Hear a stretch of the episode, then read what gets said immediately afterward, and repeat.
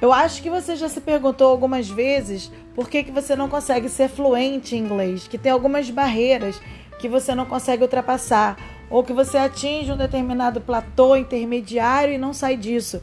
E ninguém te ajuda, né? De repente, como chegar nisso? Como é que eu consigo ser, é, ter um mindset, né? Uma mente ideal para aprender inglês e conseguir pensar nessa língua.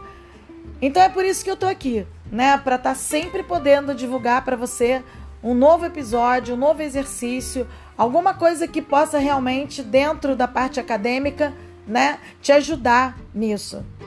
Tá certo? Então você vai receber dicas, formas, tudo que possa te, se beneficiar para você fazer um trabalho de inglês bem bacana. Meu nome é Gladys Coutinho, eu sou professora e pedagoga e quero ajudar você a chegar lá na fluência, no mindset de inglês.